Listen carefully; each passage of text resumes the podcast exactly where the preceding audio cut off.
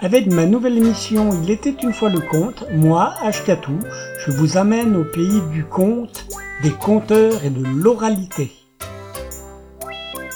Il était une fois le conte, une émission diffusée tous les mardis soirs à partir de 21h sur les ondes de Radio Laurent.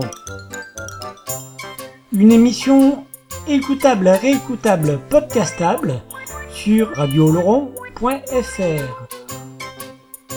Il était une fois le conte est une émission qui peut aussi s'écouter, se podcaster, se télécharger sur le site il était une fois le conte.wordpress.com. Il était une fois le conte, une émission diffusée tous les mardis soirs à partir de 21h sur Radio Laurent. Il était une fois le conte parce que les contes disent toujours la vérité. Enfin, presque. Moi je raconte des histoires, des histoires que vous m'avez contées. Je les compte à ma manière, mais tout seul je peux pas les inventer, car du fond de mon cœur, c'est vous qui parlez. Je suis poète à mes heures, mais surtout, c'est de vous écouter parler de tout. Mais tout au long de mes rêves, et chaque fois que je m'arrête à penser, on me parle à l'oreille du courage, de tout ce qu'il faudrait changer. Mais de l'autre, j'entends qu'on préfère rester dans son coin. C'est le jour, c'est le temps, c'est dans l'air que c'est qu'on va chanter si on s'y laisse aller? C'est comme l'histoire des nuages, puis du vent qui arrêtait pas de souffler. On m'a dit qu'à l'orage, y a rien que le vent qui pouvait tout faire passer. Mais du fond de mon cœur, je vous entends souffler.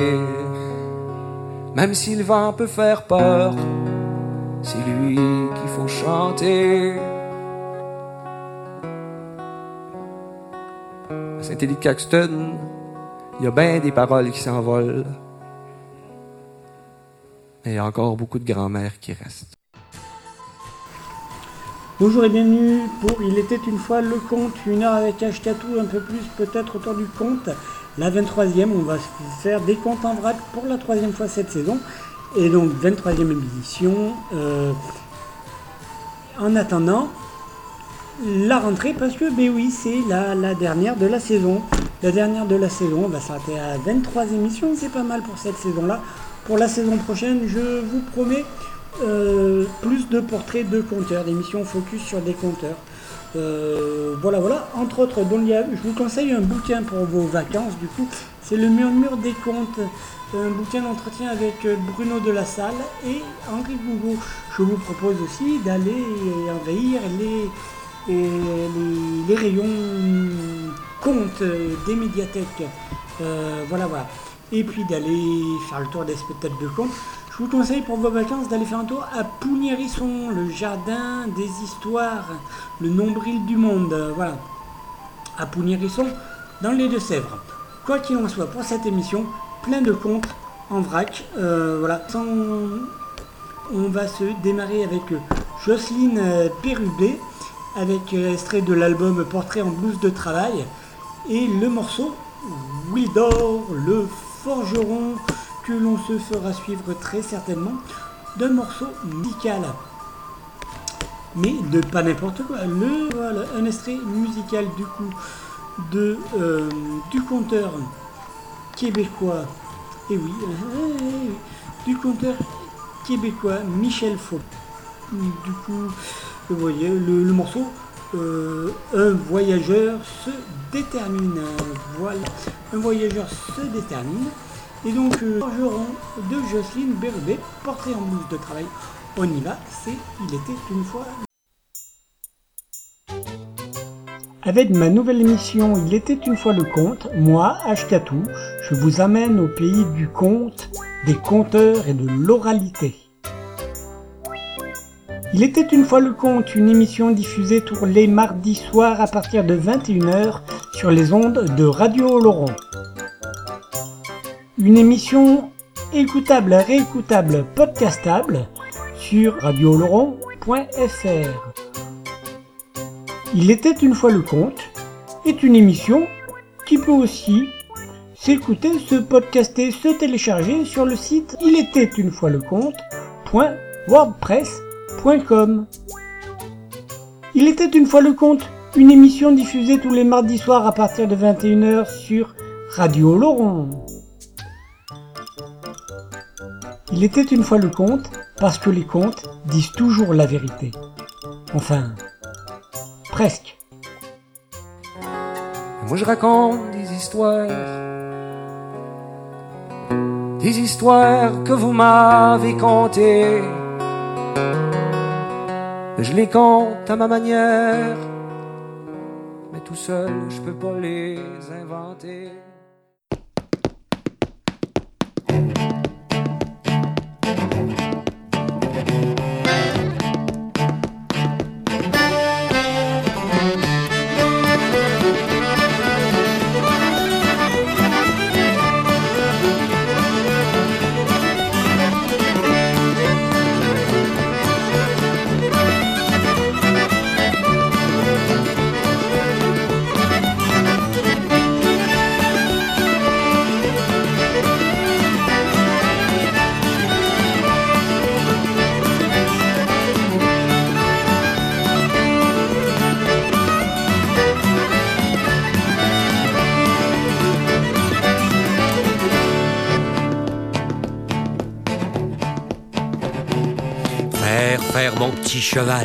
Pour aller à Montréal.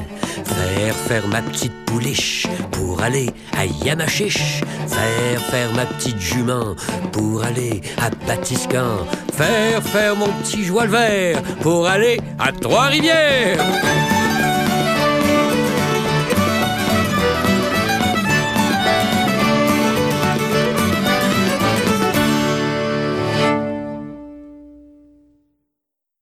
Son père lui chantait les paroles de cette comptine en le faisant sauter sur ses genoux.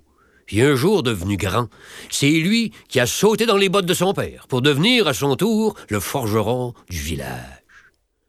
Wildor avait hérité de sa mère Imelda, de sa force tranquille du dedans, tandis que celle du dehors lui venait d'Adjutor, son père, un esprit jovial, mais un peu rude puis naïf. D'Adjutor, il avait aussi hérité de l'art de faire gardant en mémoire sa dernière et sa plus belle signature d'artisan forgeron, le coq du clocher de l'église du village. Le père avait tellement mis de finesse, d'art et d'âme dans son travail, qu'au dernier coup de marteau sur la queue rougie de l'oiseau, jeune Wildor avait vu le coq s'envoler pour aller se jouer lui-même sur le bout de la flèche du clocher où il tournait encore aux quatre vents. L'abbé l'artisan en regardant son fils, puis en lui remettant son tablier, avait dit fièrement Un jour, je te souhaite d'en faire autant, mon gars. C'est en forgeant qu'on devient. Tu sais quoi Euh. euh forgeron. C'est en plein ça, mon garçon. Wildor était maintenant maître à bord. Et dans l'entrechaud de sa forge, les gens venaient se raconter les dernières nouvelles, les plus incroyables et les plus fantastiques. Wildor, de temps en temps, mettait son grain de sel dans la conversation, tout en mâchouillant un morceau de fer. Ben, c'était sa manière à lui d'en reconnaître la qualité. La chaleur humaine de la forge, est-ce qu'elle venait de Wildor lui-même? Des grands secrets qu'il avait appris de son père, puis qu'il transportait à travers le temps pour le mieux aide de ce qu'il appelait communément la communauté. Il connaissait l'âme du feu, puis des étincelles, qu'il sculptait sous son marteau en mouvement faisant naître, à partir du fer rouge sur l'enclume, des poignées ouvragées, des serrures en fleurs de lys, des pentures en queue d'aronde, des clous, des vis, des écrous, des roues, des outils de toutes les formes pour toutes les fonctions, puis tous les goûts. L'art de Wildor était de transformer la matière par le feu. Puis une bonne partie de son travail était aussi de faire, euh, avec du fer, euh, des fers. Ben, des fers à cheval, parce qu'il était aussi forgeron maréchal. Puis quand l'hiver arrivait en gros sabots, enneigé, Wildor accueillait à sa forge les percherons du canton en les appelant même par le petit nom. Les chevaux venaient y faire vérifier puis réparer leurs attelages, mais surtout changer le fer d'été pour ceux d'hiver. Et les chevaux de trait, puis aussi ceux d'agrément, dételaient le gréement d'été, boguet, calèche, charrette, wagon, machine oratoire, pour reculer dans les baignoires de ceux d'hiver. Berline, borloo, traîneau, euh, bacagnole, carriole, sled double à hein? cheval, hein? Aussi indispensable au quotidien que sur la table l'était euh, le pain. un jour, dans la forge de Wildor, entre un homme tiré à quatre épingles empoussiéré puis essoufflé, chapeau melon sur le ciboulot, la moustache frisée par en haut à bord de savon, petit soulier en cuir patent, un riche de la grande ville d'à côté, ah, ça sûrement. Il demande à l'artisan Ça vous serait-il dur de réparer ma voiture? Ben, sûr que non, répond Wildor, occupé à faire un sabot de jument. Vous pouvez dételer votre monture. Non, non, dit l'homme au chapeau dur. Ma monture est une voiture. Vous comprenez pas? Venez donc voir ça. Wildor finit d'abord la besogne commencée, puis sort dehors. Il aperçoit, en effet, dans les grandes portes de sa boutique, une espèce de bête de tôle foncée, luisante, pas de poils, pas de queue, pas de pattes, mais des roues de caoutchouc en dessous. Un autre caoutchouc accroché au derrière. Un mot brillant est écrit sur le devant. Wildor connaît sa langue, mais il en a pas appris les lettres. Il demande au pacha qu'est-ce que là d'écrit là. L'homme au melon lui répond mais c'est son nom. Ford Model T. Ah bon, dit le forgeron. C'est un nom bête. Ils lui ont étampé son nom sur le museau, puis ça y a fait sortir les deux yeux de la tête. Ça, dit l'homme à la moustache retroussée, ça mange ni avoine ni moulée, mais ça range le foin des portefeuilles. C'est la révolution, mon cher monsieur. Ce nouveau siècle commence avec la révolution de l'explosion du, du piston. Par la combustion. Euh, non, non, non, non c'est plutôt que la, fonction d'explosion, créant, disons, euh, ben, d'une certaine façon, la friction dans la, pression des pistons. Elle provoque une, réaction due à, l'action de la carburation sous les, roues en, rotation, se, développant une, accélération, donc l'effet d'une tension en relation par extension avec la traction de la contraction dans la con dans la Contra, dans, la, dans la contradiction, dans la confusion de mon explication. Ah, en un mot comme en deux, ça marche au cheval vapeur. Cheval vapeur? Oh, ça doit être pour ça que ça sue du capot, lui répond Wildor, impressionné, en lui touchant le pare-brise suintant, puis encore chaud. Ça, dit toujours le fier Joe connaissant, c'est une bête à moteur. Car dorénavant, l'avenir sera le moteur du futur. Comme aujourd'hui, le présent est présentement le moteur de, de, de, de maintenant. Eh, monsieur, vous parlez comme le député du canton. Non, non, non, non, moi je suis seulement le nouveau maire de la grande ville de côté. Puis c'est avec des promesses concrètes comme ça que j'ai pu me faire élire puis me payer cette merveille-là. Mais là, lui dit Wildor, je sais pas trop si je peux vous aider. C'est la première fois que je vois une chose comme ça. Qu'est-ce qu'elle a? Ben, je le sais pas. Avait pu avancer par tout. Oh, à boc? Ah oui, c'est à peu près ça. Ben, chicane-là, si c'est vous le maître, ben apprenez à connaître. Bon, c'est là, un petit coup de fouette, puis un coup de cordeau, puis envoyez par là. Ben oui, non, non, monsieur, ça, quand ça quelque chose, ça le dit pas. Ben, est-ce qu'elle peut au moins entrer dans ma boutique? Ben, il faudrait la pousser. On pousse. On tire. Mais en vain. Finalement, ben, on sort la jument préférée de la forge, on l'attelle en avant pour faire rouler l'engin jusqu'en dedans. À nuit tombante, Wildor restait seul avec la bête de tôle. Va à son âtre, où le feu couvre encore sous les cendres. Puis quand les flammes se remettent à jaillir comme un volcan en grondant sous l'effet du grand soufflet, il se sent comme au paradis. Il flotte, heureux du défi qui se présente à lui. Il se met à scruter l'engin luisant, imberbe, figé, puis sans vie. Puis il se dit Il faut que je trouve son âme. C'est là qu'est sa vie. Et puis sa maladie. Il prépare ses outils. Étend par terre la vieille couverture qui sert à abrier les chevaux en hiver. Il ouvre le capot et examine le dedans comme il faut, en se concentrant sur les jonctions, les connexions, les embranchements. Il est fasciné et émerveillé par cette nouvelle bête patentée de toutes pièces et qu'on pourra reproduire identique, puis à volonté. Puis quand il pense en avoir bien compris les fonctions, puis les circuits, de son œil de feu, il les imprime dans sa mémoire comme une photo. Puis lentement, il se met en frais de la démonter, morceau par morceau, rangeant chaque pièce en ordre sa couverture. Puis il pense, quand je vais tomber sur son âme, je saurais bien le sentir. La nuit est arrivée. Le cœur de la bête de fer est démonté, mais Wildor, découragé, a pas trouvé d'âme. Il remonte lentement chaque morceau exactement à sa place. Puis au moment où il leur ferme le capot, la porte de l'arrière-boutique s'ouvre. C'est Fébrénie, sa femme. La paupière lourde, mais l'œil allumé. Elle lui dit Wildor, veux-tu bien me dire ce que tu fabriques si tard Il lui répond je cherchais son âme, mais je l'ai pas senti nulle part. Regarde-moi donc cette belle chose-là. Fébrini, les yeux ronds, déjà au courant de la chose, reluque l'engin. Son effet est attiré vers l'arrière de la bête de tôle. Elle aperçoit la panse de fer du réservoir. Tu trouves pas que ça sent dans le derrière de ça? Wildor se penche, donne quelques petits coups de poing sur le réservoir en disant Ça sonne creux.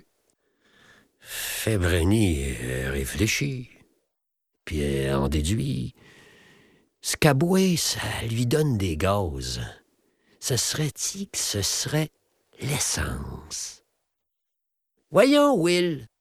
Elle n'a pas d'âme. Son âme, c'est son essence. Mais son essence est sans âme. Et sans essence, elle n'a pas de vie. C'est peut-être ça son bobo. Mon vieux, je pense que tu t'es désormais en misère noire toute une nuit blanche pour en arriver à l'essentiel, le vide d'essence. Will, la journée est finie. Viens te coucher s'il te reste assez d'essence pour te rendre au lit. Forgeron, devant le constat, reste pantois. Les en tombent. Mais avant, il s'essuie le front d'une main puis lui répond Ouais, c'est beau l'instruction. Pas plus tard que le lendemain, on a trouvé de l'essence en bordure du village. Leur maître des bêtes à moteur coulait déjà dans des pompes, funèbres pour les chevaux. Sur le chemin du village, Wilda voyait de plus en plus de tacos passer toujours plus vite comme s'il narguait sa boutique chassant à coups de criard les chevaux apeurés et dépassés. La mort dans l'âme et le mort aux dents, il mordait la poussière derrière. Le soir, les yeux des bêtes de fer s'allumaient et brillaient dans noirceur comme des yeux de chat, mais c'étaient des yeux de char, sans vie, branchés sur une batterie. Wildor entendait plus comme avant descendre sur le village le silence de la brunante, et dans l'air frisquet de l'hiver, les grelots des chevaux, mais plutôt les rumeurs des moteurs, des démarreurs qui toussaient, des klaxons qui s'énervaient, puis les roues qui viraient dessous dans la boucane bleue des essences de l'air nouvelle. On aurait dit que le temps se mettait à débouler plus vite, pendant que la vieille forge, elle, ben, se désertait. Marteau résonnait moins fort sur l'enclume, et le feu dans l'âtre vivotait. Sa fenêtre où les toiles d'araignée étaient plus souvent décrochées. Wilda voyait des garages, des machines shop, poussaient comme des champignons dans le voisinage des maisons. Le vent avait tourné. Parce qu'à chaque bourrasque venant de l'ouest, il entendait le coq du clocher grincer puis tout sauter, environ du côté de la grande ville, puis l'air dégageait en même temps une étrange odeur de soufre. C'est qu'un bon matin, il a aperçu à l'autre bout du grand terrain, jusqu'alors encore vague, et séparant son village de la ville voisine, une forme bizarre, étendue comme une drôle de colline, avec une cheminée au-dessus qui crachait dans l'air une fumée brunâtre. N'en croyant pas son nez et son œil, il a vu tout à coup la cheminée se mettre à bouger. C'était le grand cigare allumé d'un géant de l'immobilier qui fumait à son aise, allongé, en regardant changer la couleur du temps, tout en cuvant dans l'autre main un pot de vin au bouquet acide tiré de la réserve d'un ami personnel, fruit de grappe industrielle. Puis après, le géant s'est levé et a planté au beau milieu du champ un écriteau marqué Saude, vendu. Puis il s'est mis à marcher, à pas mesurer puis compter en direction du village. La démarche lente dans son pantalon pressé, égrenant dans l'air la cendre puis la fumée de son cigare roulé en feuilles de portes et papiers. Le géant en habit d'agent promoteur d'avenir étirait sans complexe encore apparent ses bretelles de béton armé jusqu'au seuil des quartiers désarmés. Le village quittait sa défroque d'étoffe et se rhabillait en nouveau tissu urbain, uniformisé. Wildor se retrouvait maintenant, puis plus souvent qu'autrement, seul dans son antre. Ses anciens amis, conteurs merveilleux du quotidien, étaient partis. Sa femme, Fébrini, avait elle aussi quitté le monde avant lui pour aller aviver le feu dans le foyer d'un paradis inconnu. L'époque des chevaux était révolue. Son fils gagnait son pain dans Grandville en forgeant sa vie dans la musique. C'était maintenant l'heure de fermer boutique, puis d'en placarder les vitres. Wildor a actionné une dernière fois son grand soufflet pour attiser la braise et faire un brin de chaleur parce que le froid s'installait à demeure. Mais dans les flammes pointues puis dansantes sortant de l'âtre, sont tout à coup apparues les cornes rouges d'un petit diable, triomphant puis ricaneux, venu hanter les lieux, attiré au village par l'air sulfureux. Il tenait dans ses griffes un parchemin qui prenait pas en feu. Devant le vieil artisan prêt à rendre les armes, il lui soufflait tout feu, tout flamme. Vent, vent, pendant qu'il est encore temps. Vends-moi ton arme, c'est le bon moment. Je vais négocier tout ça pour toi. C'est quand on spécule qu'on fait des pécules, le vieux. J'ai fait les plans. Je vais en faire un bel emplacement pour une future chaîne de restaurants, un grand stationnement. Et pourquoi pas, dans un avenir certain, ce qu'on appellera un centre d'achat, et etc. Le vieil artisan a pas baissé les bras et de ses grosses mains cornées à empoigner par les cornes le petit diable à l'allure visqueuse pour le lancer dans le tonneau d'eau ferreuse, servant à refroidir le fer chauffé. On disait de ce eau-là qu'elle était magique. Le petit diable râlait, puis s'y débattait comme dans de l'eau bénite. Wildor, l'âme en paix, a décidé que sa dernière œuvre était arrivée, puis qu'il fallait la signer du grand coffre de bric-à-brac empoussiéré sous l'établi, il a d'abord sorti un petit soufflet. Son père y en avait fait présent quand il était enfant pour l'initier au métier. Il la regardait un moment, en jonglant à une idée traversée d'une pensée pour son garçon. La passion du démontage puis du patentage l'a repris. Il a défait le petit soufflet, puis il a pris le siège d'un vieux boguet sur lequel Fébrini s'était si souvent assis en belle saison. L'érable piqué y était devenu doux comme la soie de ses jupons. Il a scié la pièce de bois avec une scie qui demandait pas mieux que de brosser ses dents sur du bois franc. Il a sorti du grand coffre des belles lamelles d'acier qu'il avait toujours conservées. C'était celles des baleines du corset de Fébrini. Il les a coupées en dix parties, les a martelées, les a limées.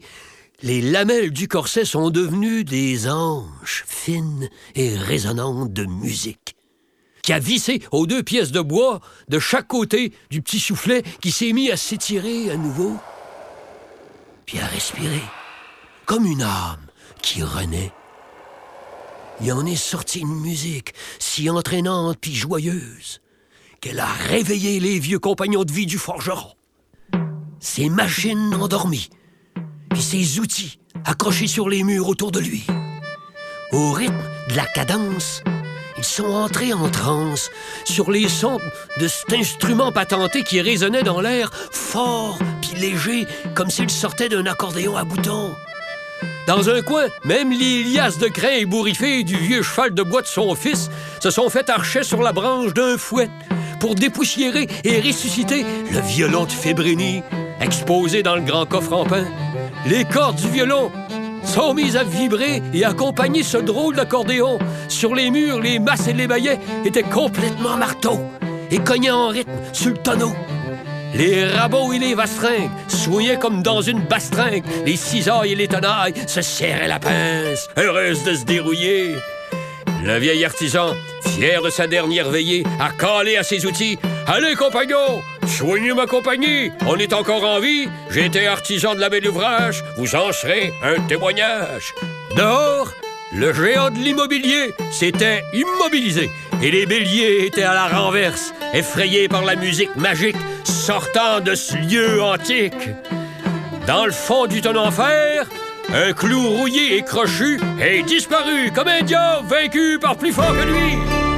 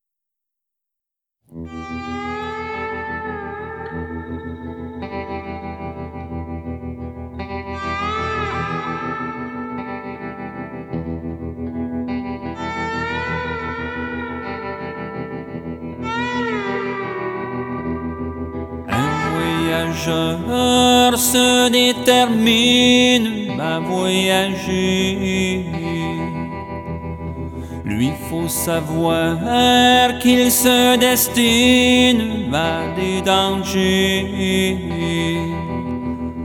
Plus de cent fois ses yeux la mort par son image. Plus de cent fois maudire son sort tout le long d'un voyage.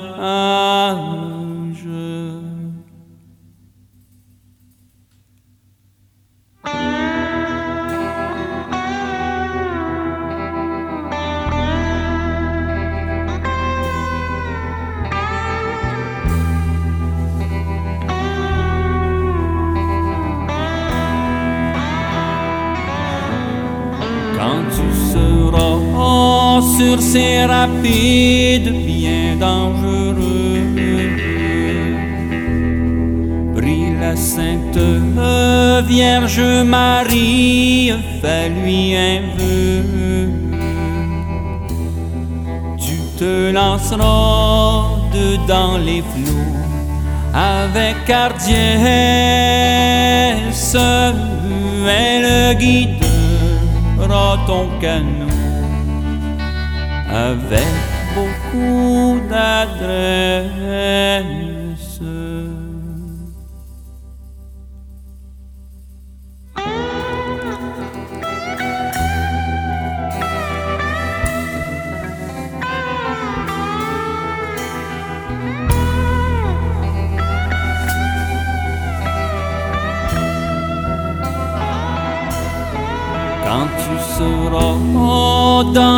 Les portages, toi l'engagé,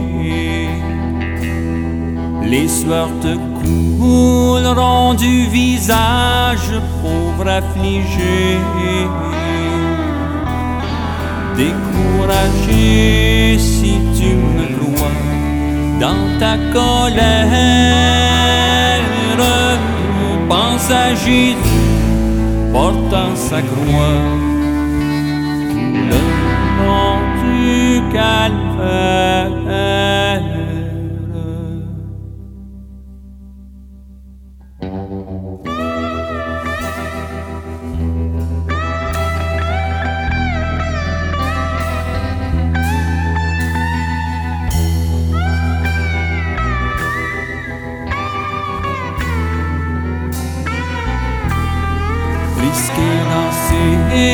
ces forêts sauvages, finir un jour.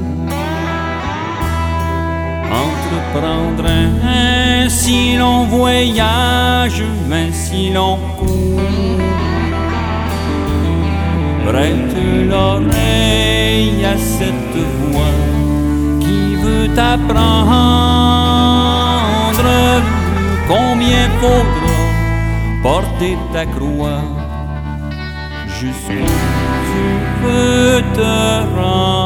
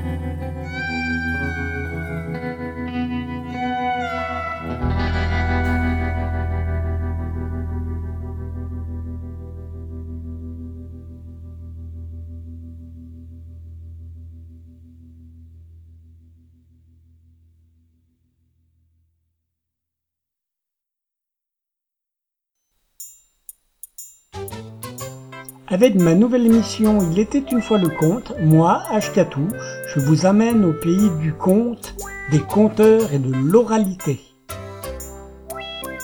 Il était une fois le conte, une émission diffusée tous les mardis soirs à partir de 21h sur les ondes de Radio Laurent. Une émission écoutable, réécoutable, podcastable sur radioloron.fr. Il était une fois le conte est une émission qui peut aussi s'écouter, se podcaster, se télécharger sur le site il était une fois le conte.wordpress.com. Il était une fois le conte, une émission diffusée tous les mardis soirs à partir de 21h sur Radio Laurent. Il était une fois le conte parce que les contes disent toujours la vérité. Enfin, presque. Moi je raconte des histoires, des histoires que vous m'avez contées. Je les compte à ma manière, mais tout seul je peux pas les inventer. Et oui, vous êtes toujours à l'écoute de Il était une fois le conte sur les ondes de Radio Laurent. Euh, Aujourd'hui, c'est la 23e, hein, la dernière euh, de la saison. Voilà, avant de nous retrouver tout plein, tout plein de compteurs extraordinaires la saison prochaine. Quoi qu'il en soit, quoi qu'il en soit, on va se continuer dans ce- cette série Compte en vrac, la troisième partie. euh, enfin la troisième de la sorte, on va dire plutôt.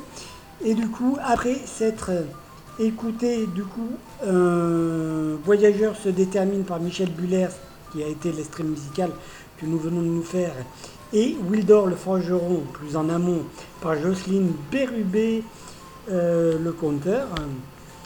Je euh, propose, je vous propose de nous continuer avec euh, Bonhomme Misère par Rose Claire Labalestra, extrait de l'album Quand la Terre était jeune. Voilà, voilà. On se fait suivre ça d'un extrait musical après derrière. Quel extrait musical? Ah, vous avez envie de savoir. Eh bien, si, si, si, peut-être. on va tout simplement se faire un morceau parce que faut bien hein, de Yannick Jolin du temps où il, est, où chantait avec euh, Jean Dofia et avec le morceau Loi qui brette, voilà, Loi qui brette par Yannick Jolin en extrait musical, extrait de Jean Dofio. Euh, Jean Do, hop là, on y va, c'est parti. Un jour, Dieu a décidé de rendre visite aux hommes afin de juger de leur bonté. Accompagné de Saint-Pierre, il est arrivé dans un village à l'heure du plein midi. Et pour faire plus vrai, tous deux s'étaient déguisés en vagabonds. À l'heure du plein midi, sur la place du village, ça sentait bon la soupe, le chou et la saucisse. Et Saint-Pierre regardait toutes les belles maisons qui étaient là autour de la place et se disait que pour une fois, eh bien, chez les hommes, il allait bien manger. Et Saint Pierre a regardé une belle maison qui était là et a dit à Dieu Seigneur, allons donc ici. On ne nous refusera pas un bol de soupe, il y aura peut-être aussi un bon bout de saucisse. Ils ont sonné, et il a fallu un certain temps avant qu'une servante n'ouvre. Elle a regardé ces deux vagabonds qui étaient là, et leur a demandé Qu'est-ce que vous voulez? On a faim, a répondu Dieu. N'auriez-vous pas un peu de soupe pour deux miséreux Manquerait plus que ça, a dit la servante. Nourrir des qui ne travaillent même pas Mais allez-vous-en ou je vous envoie le chien? Alors, Dieu et Saint-Pierre sont partis. Ils ont marché jusqu'à une autre maison, et là, Saint-Pierre a agité lui la cloche. Une femme est sortie et ne les a pas mieux accueillis que la première. À la troisième maison, c'est un homme qui est arrivé et lui avait déjà le chien près de lui, en disant Des miséreux, il faudrait les nourrir, manquerait plus que ça. Allez, filez donc. Ils ont marché encore un peu plus loin, et là, tout au bout du village, ils sont arrivés près d'une petite cabane. Oh. Elle était toute rapiécée, toute abîmée. Et Saint Pierre a dit. Seigneur, c'est pas ici qu'on nous donnera à manger. Rentrons donc au paradis. Et Dieu a souri. Il a frappé à la porte de la masure. Un homme a ouvert. C'était Bonhomme Misère. Et Bonhomme Misère a regardé ces deux vagabonds qui étaient là, et il leur a dit Oh, ce n'est même pas la peine de me dire pourquoi vous êtes là. Vous avez faim, n'est-ce pas? Venez, venez, rentrez. Je n'ai pas grand-chose à vous offrir, mais je vous le donnerai de bon cœur. Tenez, asseyez-vous là, j'apporte la soupe. Cette soupe n'était composé que d'un peu d'eau chaude avec quelques morceaux de pain dedans. Et Bonhomme Misère a servi un peu d'eau et du pain à chacun d'entre eux, et lui-même n'en a pas pris. Il a dit Oh, j'ai bien assez mangé déjà ce matin. Allez, mangez, vous, mangez, vous en avez besoin. Vous avez encore du chemin à faire. Et eux ont mangé le pain et l'eau chaude qui étaient là, et Dieu a remercié Bonhomme Misère. Saint Pierre lui se disait que ce qu'il aurait aimé manger, c'était de la soupe avec de la saucisse. Mais bon, puisque le bon Dieu était content. Le bon Dieu, justement, a regardé Bonhomme Misère en lui disant Vois-tu, je suis Dieu. Et comme tu nous as bien reçus, j'aimerais te récompenser. Y a-t-il quelque chose que je puisse faire pour toi? Bonhomme Misère réfléchissait, et pendant ce temps, Saint Pierre le poussait du coude en lui disant Demande des sous Demande plein de sous, tu pourras manger du lard et de la saucisse tous les jours. Et bonhomme misère ne s'occupait pas de ce que disait Saint Pierre, il réfléchissait. Et enfin, Il a regardé Dieu, lui a souri et lui a dit Derrière la maison, j'ai un poirier. Je voudrais que tous ceux qui montent dans ce poirier-là ne puissent pas en descendre sans ma permission. Mais t'es fou, disait Saint-Pierre. Mais demande des sous. T'auras toutes les poires que tu voudras. A dit bonhomme misère. On m'a demandé ce que je voulais, et c'est ça que je veux. Et Dieu a dit, eh bien, ton vœu sera exaucé. Il est reparti avec Saint-Pierre jusqu'au paradis, et on n'a plus entendu parler d'eux. Le temps a passé, est arrivée la saison des poires, et à ce moment-là, quelques chenapans sont montés dans l'arbre, prendre quelques poires qui étaient réputées être les meilleures du quartier. Mais au moment de descendre, ils n'ont pas pu se décoller de l'arbre, et Bonhomme Misère les regardait et leur disait Eh bien, vous vouliez des poires, vous n'avez qu'à en manger maintenant, vous en aurez pour longtemps. Il les a laissés là un ou deux jours, puis finalement les a laissés descendre. Mais à partir de ce jour-là, plus personne n'est venu se frotter au poirier de bonhomme misère. Une année, une autre encore, et tant d'autres encore sont passées. Bonhomme misère est devenu bien vieux. Sa maison était de plus en plus délabrée, et lui était tout ridé, tout fripé, tout courbé sur lui-même, quand un jour quelqu'un a frappé à sa porte. Il l'a ouvert. Il a reconnu la femme qui était là, et il lui a dit Tu viens me chercher? Et la mort a répondu Oui. C'est ton heure, bonhomme misère. Ah, fallait bien que ça arrive, a dit le vieil homme. Alors je vais te suivre. Et tu sais, avant de partir, j'aimerais tellement manger une dernière fois l'une de mes poires. Tu vas pas me refuser ça. Et la mort lui a dit Je t'attends. Va chercher ta poire et nous partirons ensuite. Oh, regarde comme je suis fait, a dit bonhomme misère. Ça fait des années que je ne peux plus monter sur mon poirier. Il faut que les gens m'aident pour cela. Toi qui es là aujourd'hui, tu ne veux pas aller me chercher une poire? Et la mort a répondu Je vais aller te la chercher. Ensuite nous partirons.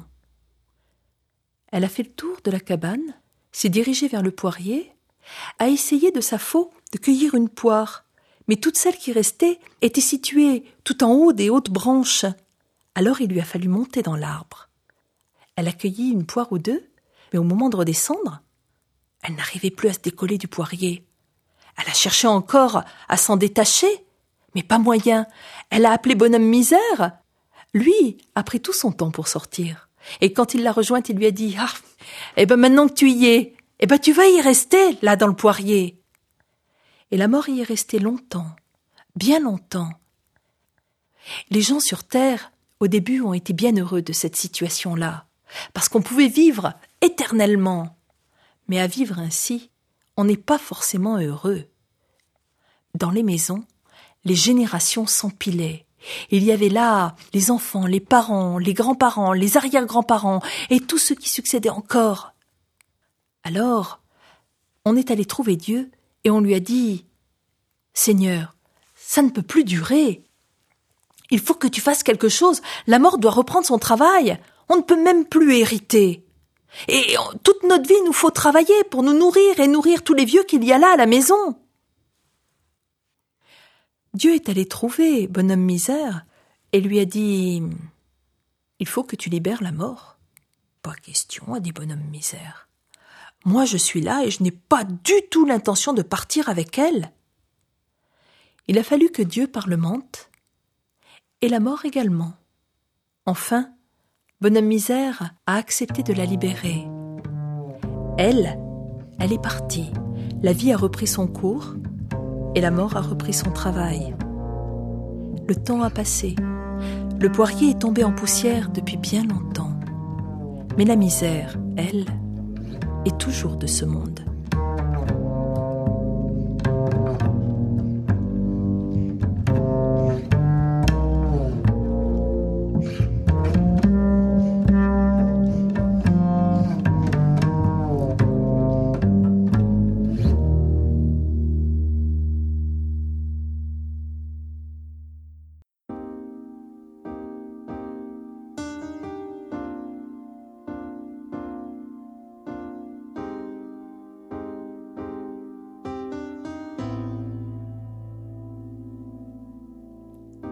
Qui d'avant la mer. Le chacoture t'aimerait la wear. Et tout inoué est aussi sûr. La dame blanche qui vole encore. La dame blanche de bel et bas. De dans mes rêves, dame la lune. Petit bonhomme me parle encore. Porte-moi lourd qui bratte, on est là de rire. Devant la mer qui saigne encore. Chez loi qui bratte, on est là de rire. De sur le sable qui s'abure. Chez loi qui bratte, on est là de rire. Devant la mer qui saigne encore. Chez loi qui bratte, on est là de rire. De sur le sable qui s'abure. La dame blanche, la dame nerf. La dame gardeuse de la terre. À tabrier grande chalure. Qui grave le toujours dans mon cœur. Dans ses sevrations tant que suie. Une berceuse pour tout chez monde. Pour que ça bure fin de colère. Un matin d'homme saoulé nous vient. Vois qui bratte, on est là de rire. Devant la mer qui saigne encore. Vois qui bratte, on est là de rire. De sur le sable qui s'abure. Vois qui bratte, on est là de rire. Devant la mer qui saigne encore. Vois qui bratte, on est là de rire de sur le sable qui s'abure. Tu t'attiras par les roues dures. T'as la sulle d'échappe à la mort. Avec tes de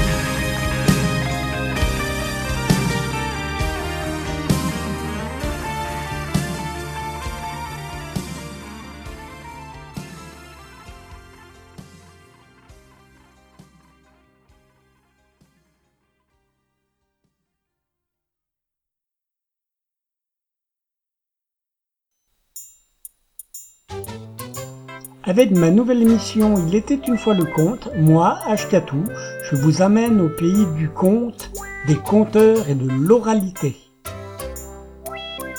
Il était une fois le conte, une émission diffusée tous les mardis soirs à partir de 21h sur les ondes de Radio Laurent. Une émission écoutable, réécoutable, podcastable sur radioloron.fr. Il était une fois le conte est une émission qui peut aussi s'écouter, se podcaster, se télécharger sur le site il était une fois le conte.wordpress.com. Il était une fois le conte, une émission diffusée tous les mardis soirs à partir de 21h sur Radio Laurent. Il était une fois le conte parce que les contes disent toujours la vérité. Enfin, presque. Moi je raconte des histoires, des histoires que vous m'avez contées. Je les compte à ma manière, mais tout seul je peux pas les inventer. Là c'était bien, vous êtes toujours à l'écoute de Il était une fois le, le conte sur les ondes de radio Oloron. Voilà, donc du coup, c'était bien. Donc du coup, après cette revue, de cette revue Winford le forgeron par Jocelyne Bérubé, Le bonhomme misère par Rosclair à la balestra, et puis euh, musique, bon, à part moi je raconte des histoires au début. Euh, un voyageur se détermine par Michel Faubert et Loi Quibrette par Jean Dofio, Dofiao, le groupe de, de jeunesse de Monsieur Yannick Jolin. Je vous propose du coup euh,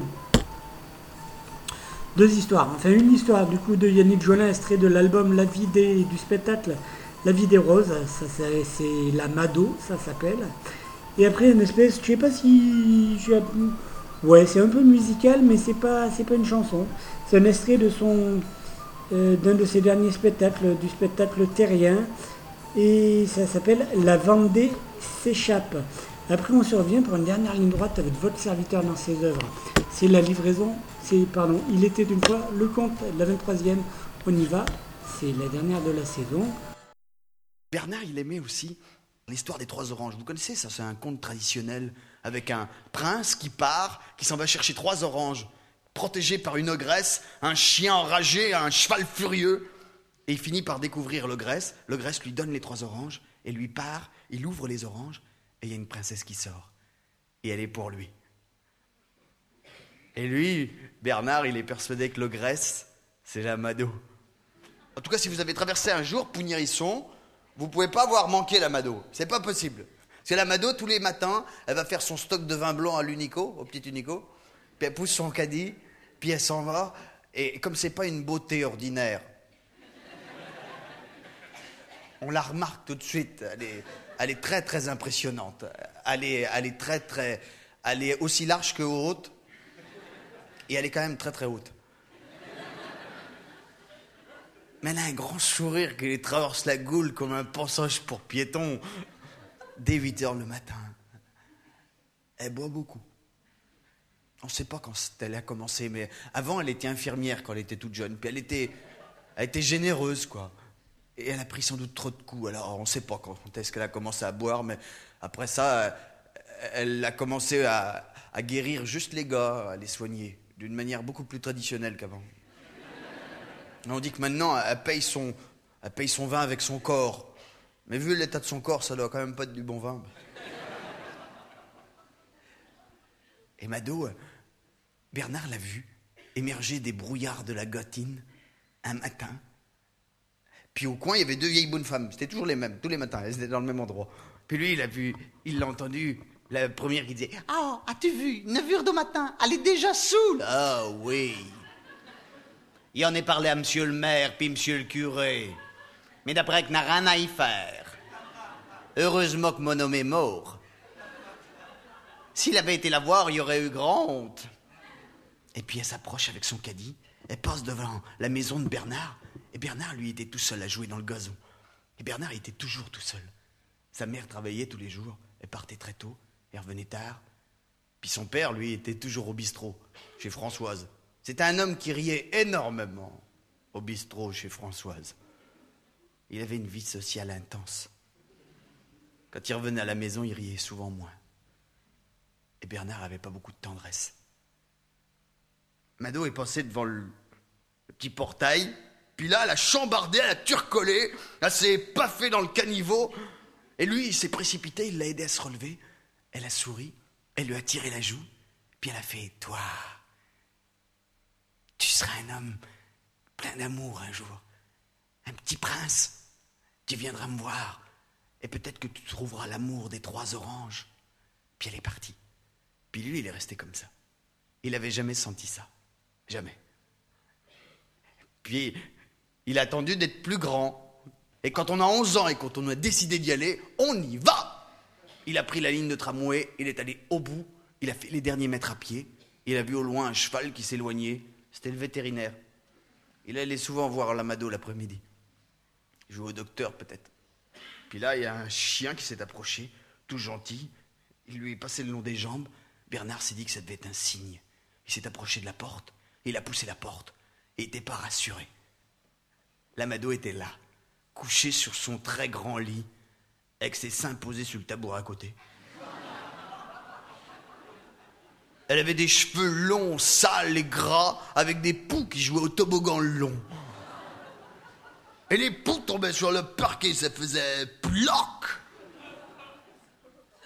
Et puis elle a ouvert un œil, puis elle a fait Oh, petit prince, t'es venu me voir Et elle l'a pris dans sa très grande main, elle l'a posé sur son ventre. Et puis sa voix a changé. T'es venu faire le grand voyage. Faudra être courageux. Vaut mieux sortir couvert. Et elle lui a mis un imperméable en caoutchouc sur la tête. Elle lui a fait un petit nœud en dessous son menton et elle l'a glissé sous ses jupons. Et lui s'est retrouvé dans une très grande forêt. Et il a marché pendant trois jours et trois nuits. C'était une forêt serrée. C'était une jungle épaisse. Il y avait des monstres, des bêtes qui guerroyaient de chaque côté. Mais lui disait Faut être courageux, faut être courageux. Et au bout de trois jours et trois nuits, il a débouché dans une vallée. Très belle, comme une vallée des origines. Au fond, il y avait une fontaine, derrière une caverne. Il savait que c'était là qu'il fallait qu'il aille. Il savait que de toute façon, un jour ou l'autre, il serait venu là. Il n'a pas regardé le paysage, pourtant c'était très beau, mais quand on est jeune, on n'a pas le temps de regarder le paysage. hein. Il est allé tout droit. Et il a débouché au fond de la caverne, dans une grande salle molle. Et au fond, il y avait plein de portraits sur les murs. Un ventre, ça sourit parfois, ça pleure souvent, mais ça se souvient toujours. Monsieur le maire Monsieur le curé Papa Et devant lui, c'est comme si un escalier était en train de s'illuminer.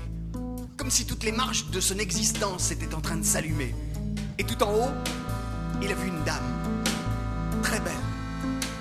Tout du moins, il n'en voyait pas le visage. Mais il émanait d'elle quelque chose de tellement chaud, de tellement lumineux. Et elle portait dans ses mains trois oranges. Il a commencé à grimper les marches. Et il y a une immense vague de plaisir qui a monté en lui. Il n'était pas habitué. C'était trop nouveau. Il a paniqué. Il a volé les oranges. Il est reparti en courant. Il a perdu l'équilibre. Il a écarté les bras. Il a perdu son trésor et tout a explosé. Et il s'est retrouvé à l'entrée de la caverne, tout fripé, tout humide, avec l'impression d'avoir perdu quelque chose. Il a cherché à ses pieds, il n'a pas trouvé les trois oranges. Mais il a juste entendu au loin la voix de Mado qui disait Trop tôt pour l'amour. Alors il s'est relevé. Il est parti comme un fou. Il a traversé la forêt, il a traversé la maison de la Mado. Il n'est plus jamais revenu la voir, plus jamais. Mais à partir de ce jour-là, tous les jours en descendant du car, quand il revenait du collège, puis après du lycée, il allait en pèlerinage à Unico. Il se mettait devant le rayon fruits et légumes, il attendait que personne ne le voie, et là il volait trois oranges. Puis il partait derrière le magasin, il les ouvrait, il attendait une princesse à sortir. Puis comme il n'y en avait pas, il disait trop tôt pour l'amour. Puis il est à l'âge difficile. À l'âge où on, on se dit que la vie est une impasse, où on perd vite confiance en soi. Et puis un jour, le hasard, sans doute. Comme d'habitude, il a volé ses oranges. Il est parti en courant, mais là, il a perdu l'équilibre. Il a écarté les bras, les oranges ont roulé les premières et sont arrivées bien avant lui à la caisse centrale. Il est arrivé plus tard, à quatre pattes. Et quand il a relevé la tête, il a vu les oranges en haut des marches, dans les mains de la caissière. Et là, il lui voyait bien le visage. Elle s'appelait Véronique. Véronique Baignon. C'était la fille de Rico Baignon, le boucher. Elle était pas belle, belle. Elle était toute picassée, pleine de taches de rousseur. Mais elle avait le regard de quelqu'un qui aime. Ça faisait des mois qu'elle le voyait passer avec ses oranges et qu'elle disait rien. Et là, elle lui a juste dit Les oranges, ça se donne. Ça se vole pas. Et c'est comme si tout à coup, lui, il y avait un voile qui était en train de se déchirer en lui. Il a compris que l'amour, c'est comme le feu du ciel.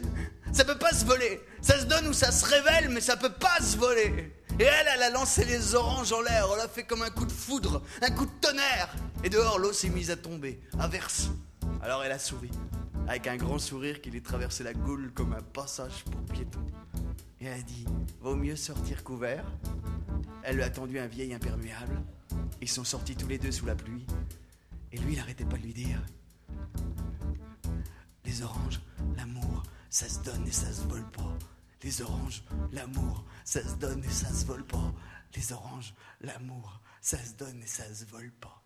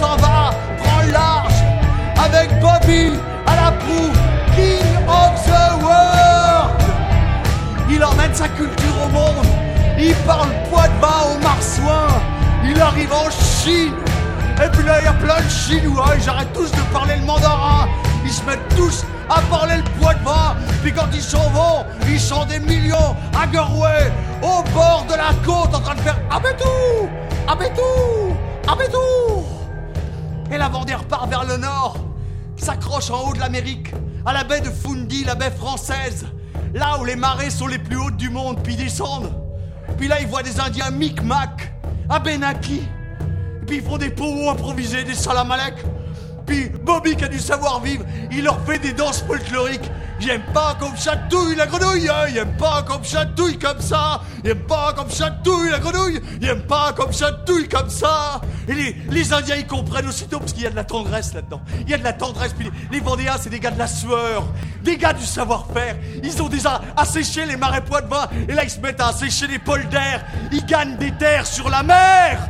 Ils volent pas les territoires de chasse des Indiens Puis les Indiens, ils sont là, derrière les collines, en train de dire « Fais d'être là de là !» Ben, c'est pas des feignants, ça Puis il y a les femmes indiennes qui arrivent. Et puis elles, ça fait longtemps qu'elles ont compris que le plaisir était la base de l'évolution de l'humanité. Alors que les femmes occidentales, elles, elles ont eu le kiki tellement serré par la religion pendant plus de 20 siècles qu'elles ont même plus de kiki et ils offrent des fleurs aux femmes. Et ça se mélange de bonheur. Et Bobby, il est mort de rire, il a sauvé la Vendée. Ah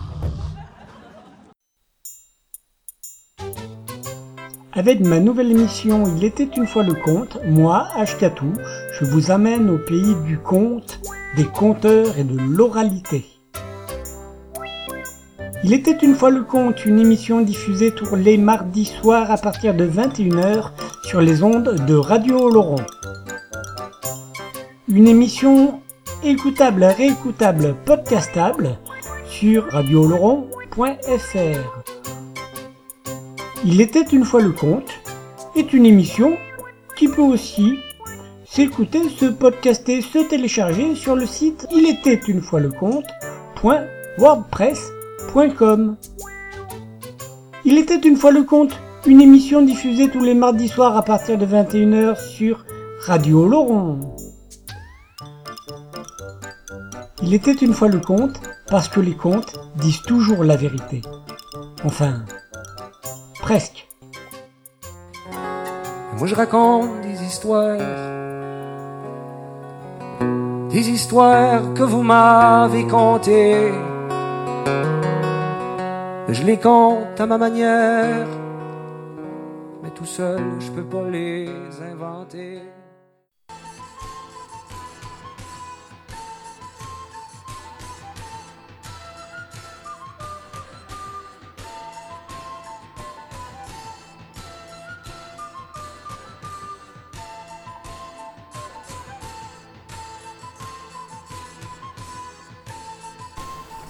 Vous êtes toujours à l'écoute de Il était une fois le conte sur les ondes de Radio Laurent.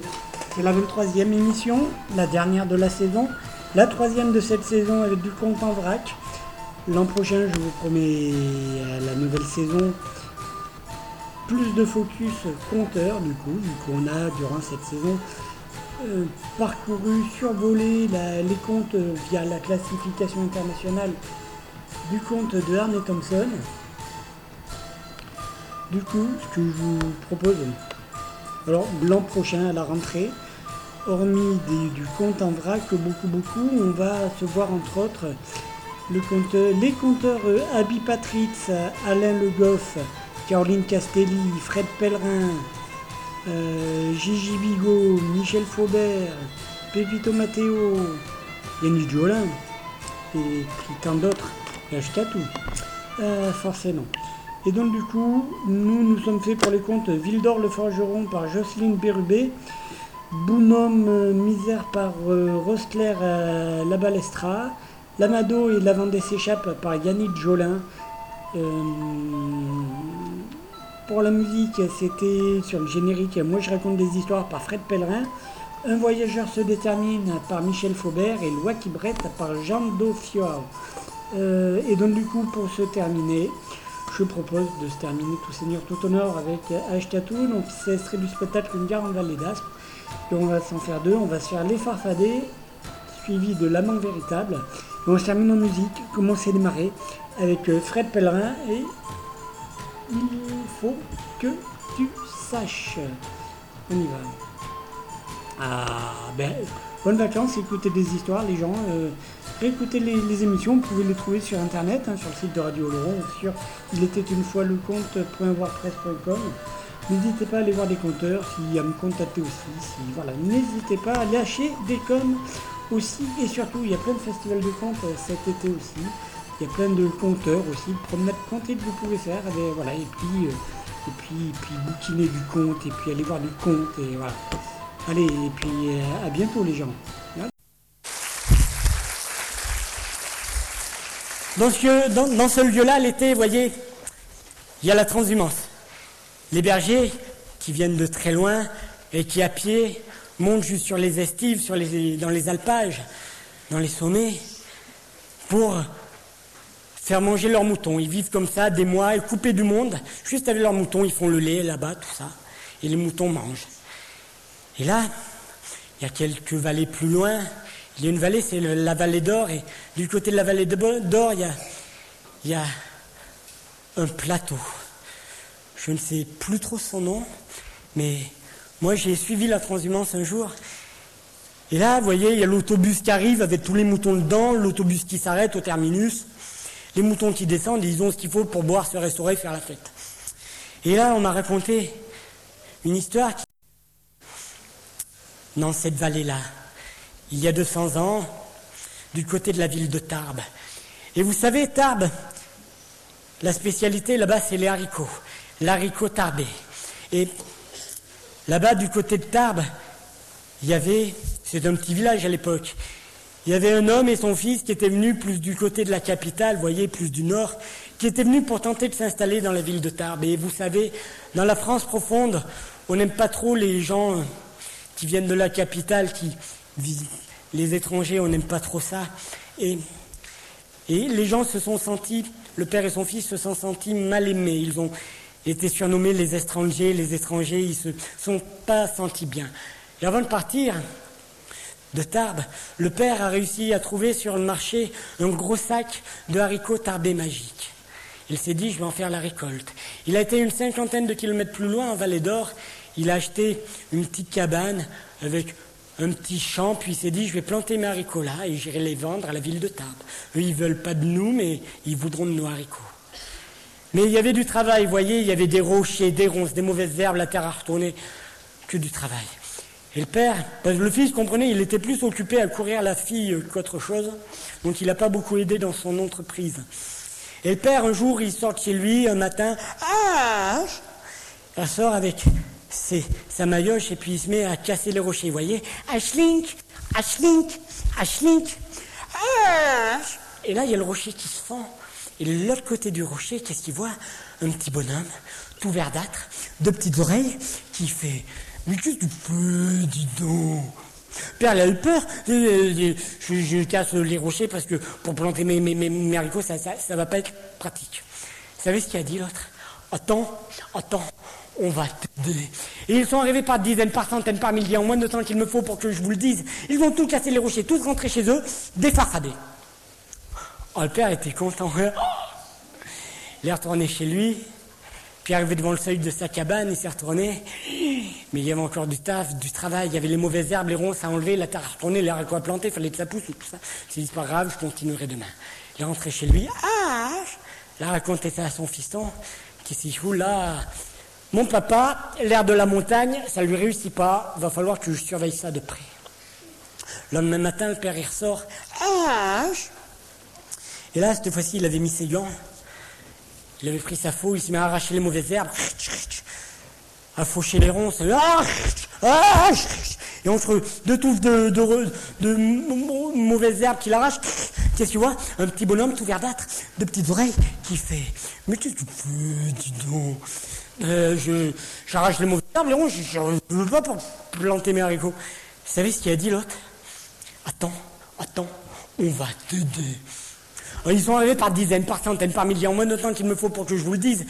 Ils ont tout cassé, les, tout, tout, tout arraché les ronces, les mauvaises herbes, tous rentrés chez eux, défarfadés. Tout ça, oh, père était content, père. Alors, il est rentré chez lui, arrivé devant le seuil de sa cabane, s'est retourné. euh, Mais il y avait encore la terre à retourner, les haricots à planter, tout ça. Il s'est dit, je ferai ça demain. Il a raconté ça à son fiston. Il s'est dit, vous là, demain soir, si ça va pas mieux, je l'emmène chez le vétérinaire et je le fais piquer. Le lendemain, le père, il sort, ah, cette fois-ci avec sa pelle bêche, il se met à planter sa pelle bêche, à retourner une mode de terre, schlac, et de la mode de terre qui retourne, qu'est-ce qu'il voit?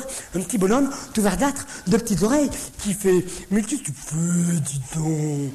Mais euh, je, je retourne la terre, quoi, je bêche mon champ pour planter mes haricots. Vous savez ce qu'il a dit l'autre Attends, attends, on va t'aider. Ils sont arrivés par dizaines, par centaines, en moins de temps qu'il me faut pour que je vous le dise. Ils ont tout bêché la terre, tout rentré chez eux, défarfadé. Oh, le père était content, il avait attrapé son sac avec ses haricots magiques, s'est mis en planté d'un paf, et aussitôt en terre le haricot qui se met à germer, puis le pied de haricot, bah, superbe haricot, ouah, il y des, des haricots en conserve, en salade, euh, des, haricots aussi euh, normaux, quoi. Et, et, et- là, il y a un petit farfadet qui surgit de derrière, qui fait, mais tu fais, dis donc? Mais euh, là, je plante mes haricots. Attends, attends, on va t'aider. Ils sont arrivés par dizaines, par centaines, par millions, de temps qu'il me faut pour que je vous le dise? Ils ont tout planté l'haricot, ils ont tout germé aussitôt, tous rentrés chez eux. Les farfadets. Ah, père était content. Il a pris son sac qui était vide maintenant, puis s'est mis à ramasser quelques haricots. Puis une fois son sac rempli, il a fait à son fiston Hé Gaillard, je prends les bœufs, je suis jusqu'à Tarbes, je vais vendre les bœufs, toi tu surveilles la récolte, qu'il arrive rien, sinon ça va pas aller pour toi, mon gars. Puis là, il est parti avec ses bœufs, mais c'était des bœufs, comment vous dire, un peu futuristes. C'était des bœufs, si vous voulez, le père, il leur donnait à manger des Pokémon. Voyez C'était des bœufs méga rapides. Donc le père, il ouvre les bœufs, un, un, il s'installe, il défait le frein à main, tout ça, mais la clé dans le contact, et puis il part. Jusqu'à table. Et le fils, il surveille la récolte, comme ça, il s'approche d'un pied de haricot, il prend un haricot, il porte à sa bouche, il se met à le goûter, et là, du pied de haricot, d'où provient le haricot qu'il a en bouche Qu'est-ce qu'il voit? Un petit bonhomme, tout verdâtre, deux petites oreilles, qui fait « Mais qu'est-ce que tu fais, dis donc il était pas fou, mon papa, il était pas fou Mais je, goûte les, haricots de mon papa pour savoir s'ils sont bons ou pas. » Vous savez ce qu'il a dit Attends, attends, on va t'aider. Ils sont arrivés par dizaines, par centaines, par milliers. En moins de temps qu'il me faut pour que je vous le dise. Ils ont tout mangé l'haricot, tout rentré chez eux. Des farfadets. Oh Pas loupé, cinq minutes après, le père il revient sur ses bœufs supersoniques. Moment de main, il descend, fermeture centralisée des bœufs, tout ça. Il pose son sac où il y avait les haricots, mais maintenant c'est des gros brousoufs, quoi, c'est des pièces d'or. Il rentre chez lui, ah, il dépose ça sur la table du salon, schlinch, il referme, paf, là, là, là, là, là, là. Et là, vous voyez, il a vu.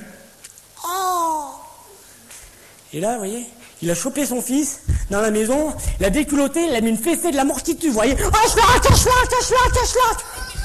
Là, qu'est-ce qu'il a vu Un petit bonhomme tout verdâtre de petits qui a fait Mais qu'est-ce que tu fais, dis donc? Ah, t'occupe, je corrige mon fils, ah, schlag, schlag. Vous savez ce qu'il a dit? Attends, attends, on va t'aider. Ils sont arrivés par dizaines, par centaines, par millions de temps qu'il me faut pour que je vous le dise. Le fils était mort sous les coups, tout rentré chez eux, farfadé. Et le père, là, resté la seule, avec la dépouille de son fils mort, et il a pleuré comme ça. Et là, il y a un petit bonhomme tout verdâtre, de petites oreilles, qui était resté à jouer à la play sous la table du salon, vous voyez, qui fait Mais qu'est-ce que tu fais, dis donc? Eh, Je pleure mon fils, je veux me tuer. Vous savez ce qu'il a dit? Attends, attends, on va t'aider.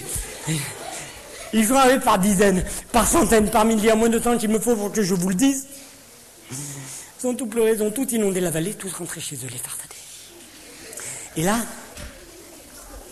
ça fait un lac. En Vallée d'Or, cinquantaine de kilomètres au sud de Tarbes, vers l'Espagne, il y a toute une série de lacs. Il y en a un, c'est le plus grand, c'est le plus beau. C'est celui composé par toutes les larmes des farfadets. Et vous savez, contrairement aux humains, les farfadets, quand ils pleurent, c'est de l'eau douce. Ça n'est pas de l'eau salée. Vous, quand vous pleurez, vos larmes sont salées, pas les larmes des farfadets.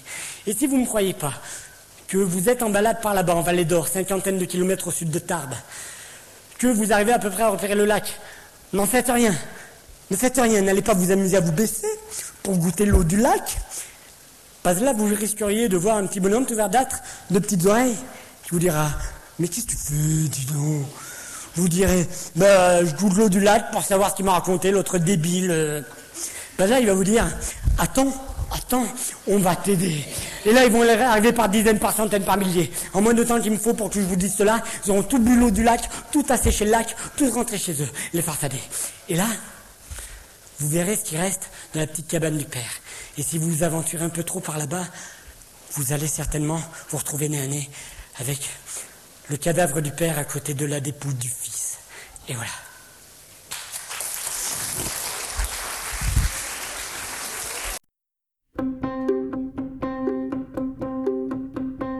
Il faut que tu saches si la vie c'est de naître ou mourir. Lequel des remords ou des triomphes sont les plus féconds S'il vaut mieux trouver des réponses ou poser des questions, s'il faut retenir les prénoms puis enterrer les noms, si c'est perdre son temps qu'espérer la moisson. Sache si la peur est un trésor, si la fuite est la mort. Toi qui viendras après moi, toi qui viendras après moi. Il faut que tu saches si l'amour est un ciel, une prison. Si ton sexe est une fleur, un poison, t'as pas qu'une saison. Tes yeux situent des doux miroirs, des forts dans la nuit. Tes mains doivent tenir fermement ou s'ouvrir tendrement. Quel sang irrite ton cœur si tu le tiens celui des autres. Sache s'il faut mieux lâcher prise ou combattre en mordant. Toi qui viendras après moi. Toi qui viendras après moi. Toi il faut que tu saches. Car moi et les miens, on n'a pas su.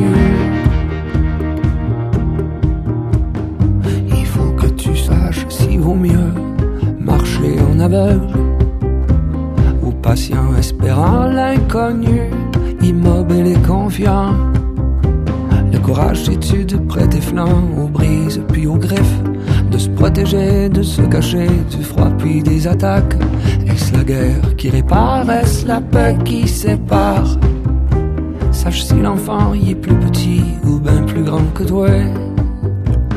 Toi qui viendras après moi. Après moi. Et si tu me rejoins dans la nuit d'un jour, tu me diras si tu sais. Aussi comme moi, étourdi par le monde, par l'ivresse des buts, par la folie des soirs, par la chaleur de l'autre, étourdi comme moi, si tu sais toujours pas. Comme moi qui cherche à croire que l'important c'était pas de savoir, mais de jamais oublier de chercher pour ceux qui viendront après toi. Pour ceux qui viendront après toi. Pour ceux qui viendront après toi.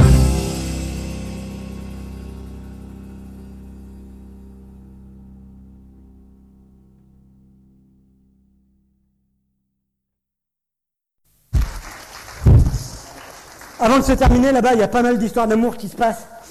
Et là, j'ai entendu parler d'une histoire que m'a raconté un jeune couple, mais en fait, c'est même pas leur histoire, voyez. C'est l'histoire d'un homme, mais en fait, c'est même pas l'histoire d'un homme, voyez. C'est l'histoire de l'amour. Je crois que c'est une histoire qui dit, en fait, parce que souvent on la comprend pas trop, qui peut-être explique pourquoi, euh, pourquoi on dit d'une personne qu'elle est l'âme sœur d'une autre, voyez. C'est l'histoire d'un homme, un grand penseur, un grand philosophe, un grand réfléchisseur, méditateur, qui, après avoir passé une pleine année de méditation dans le désert, a été devant la demeure de sa bien-aimée et il a frappé à la porte. Pan, pan. Il a entendu la voix de sa bien-aimée de l'autre côté de la porte demander Qui est là? Et lui, cet homme droit, cet amant véritable de l'autre côté de la porte, il a répondu C'est moi. Il a entendu la voix de sa bien-aimée de l'autre côté de la porte répondre Il n'y a pas assez de place dans cette maison pour toi et moi. Cet homme droit, cet amant, cet aimant véritable est reparti une pleine année dans le désert. Une pleine année de méditation intensive après, dans le désert, il est revenu devant la demeure de sa bien-aimée. Il a toqué à la porte. Pan, pan Il a de nouveau entendu la voix de sa bien-aimée de l'autre côté de la porte qui faisait Qui est là? Et lui, cet homme droit, cet amant, cet aimant véritable de l'autre côté de la porte, il a répondu C'est toi-même. Et la porte s'est ouverte. Et voilà.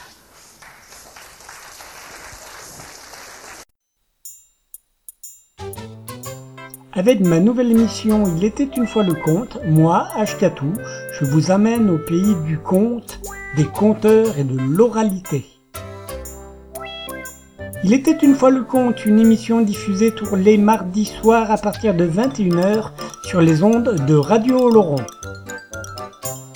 Une émission écoutable, réécoutable, podcastable sur radioloron.fr. Il était une fois le conte est une émission qui peut aussi s'écouter, se podcaster, se télécharger sur le site il était une fois le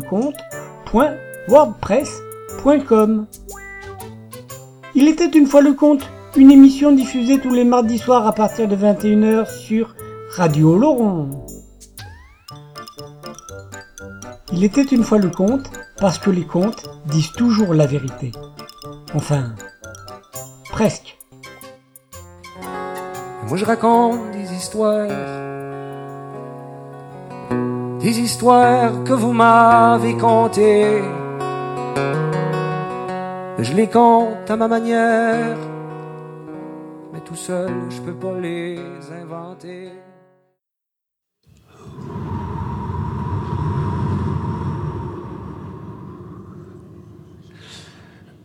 Ils disent que il n'y a, pas de personne sacrée, puis il n'y a pas de lieu sacré. Il y aura juste des moments sacrés. Puis un petit moment là, il y a un petit moment là qui s'est passé au début, début, début, début de tout. Du, zéro, au gros zéro. Tu vas revirer au gros zéro, là? un moment. Ça, ce que je te conte, c'est même pas une histoire, ça, l'Assomption. Ça se passait avant l'histoire. Tu recules, tu recules, tu recules, tu recules, tu recules. Jusqu'à la case de partance. Tu arrives à la case de partance, tu fais un pas par en arrière. Tu franchis le mur du temps. C'était la nuit des temps. Puis dans la nuit des temps, il annonçait que le soleil allait se lever pour la première fois. Fait qu'il y a quelque part, sur une montagne perdue dans le nord de l'Amérique, une vieille bonne femme qui est installée, là. C'est une, souche. Puis elle tient dans son châle un petit enfant échevelé. Ils sont là, ils attendent les deux, patients dans l'azur, les yeux plongés dans le bleu éternel. Ils attendent de voir le spectacle d'un soleil qui se lève. Puis à un moment donné, le ciel vire au violacé. Puis là, ils entendent du bruit. Survivre, va y arriver des hommes, des dizaines d'hommes habillés en cravate, en crayon. Ils s'installent là, sur le cap de roche, là, où on voyait le mieux le paysage. Puis il y en a un qui dit aux autres, il dit, regardez la montagne qui en face, la forêt a là-dessus, du plus loin que vous voyez ce bord-là, jusqu'au plus loin que vous voyez ce bord-là, tout ce qu'il y a là en potentiel de coupe de bois, en gibier, tout, ça va être à nous autres. Ça serre la pince, puis ça s'en tourne. Elle, elle, la vieille, elle mène pas de train. Elle attend avec l'enfant échevelé dans son châle. Puis à un moment donné, le ciel vire au rougeâtre.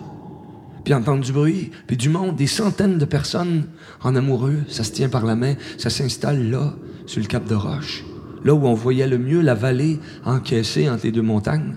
Puis il y en a un qui explique aux autres, il dit, voyez, c'est belle terre du plus loin que vous voyez par là, jusqu'au plus loin que vous voyez par là, tout ce qu'il y a là en potentiel de culture, en ressources de sous-sol, tout, ça va être à nous autres.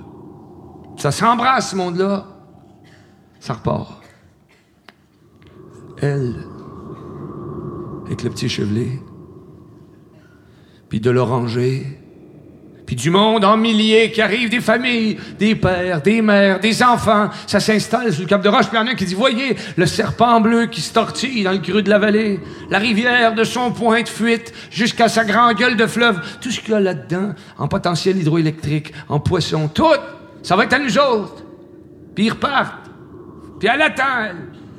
Puis à un moment donné, le ciel vire graduellement au jaune. Puis il charge, il charge en intensité qu'à un moment donné, la ligne d'horizon en n'en peut plus de se retenir de sa gestation de millénaires et que la montagne en face a faim. Pour laisser monter dans le ciel neuf le premier soleil qui inonde le paysage de sa lumière.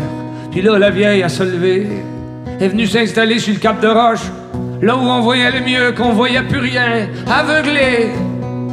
Puis a dit au petit homme échevelé, a dit, regarde, la lumière, ça, ça appartiendra jamais à personne. C'était le début d'une histoire, l'Assomption. Et le petit garçon qui se trouvait là, tenu dans le châle de sa grand-mère,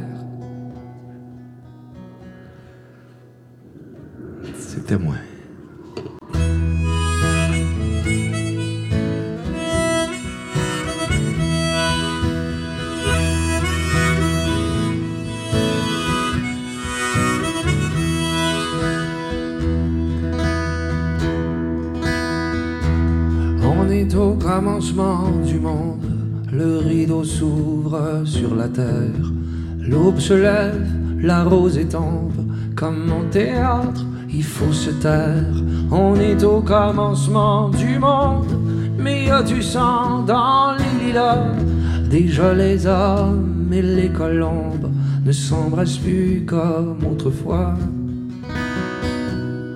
On est au commencement du monde. On rêve comment? On rêve à quoi?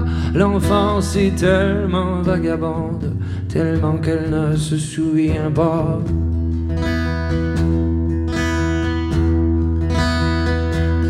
On est au commencement du monde, la peur au ventre et les mains vides, la liberté jusqu'à la honte, de l'innocence aux dernières rides. On est au commencement du monde, à la fois heureux et en colère, le geste mou, les poings qui grondent, c'est un départ comme une autre bière. On est au commencement du monde, sur une terre abandonnée. Les idéaux sont sans royaume, tous les soldats ont déserté.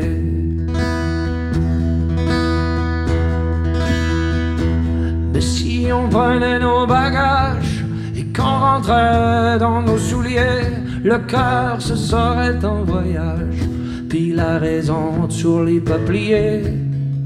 Alors la mer ou la montagne, peu importe l'horizon, les artisans sont mélomanes, ils chantent au parfum des moissons.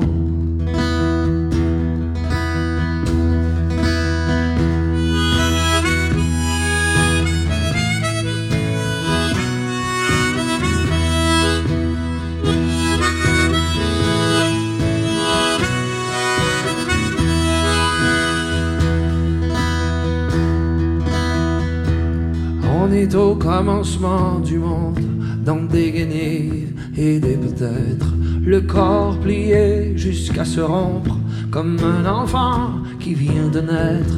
On est au commencement du monde, il y a les mots et la manière, parfois la vérité se trompe entre la paix et puis la guerre. On est au commencement du monde. C'est l'âge idiot, c'est l'âge ingrat. On est au commencement du monde. Il faut nettoyer les lilas.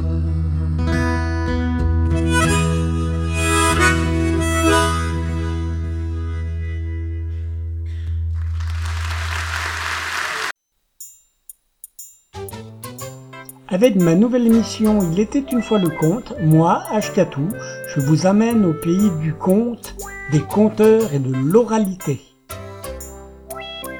Il était une fois le conte, une émission diffusée tous les mardis soirs à partir de 21h sur les ondes de Radio Oloron. Une émission écoutable, réécoutable, podcastable sur radiooloron.com. Il était une fois le conte est une émission qui peut aussi s'écouter, se podcaster, se télécharger sur le site il était une fois le conte.wordpress.com.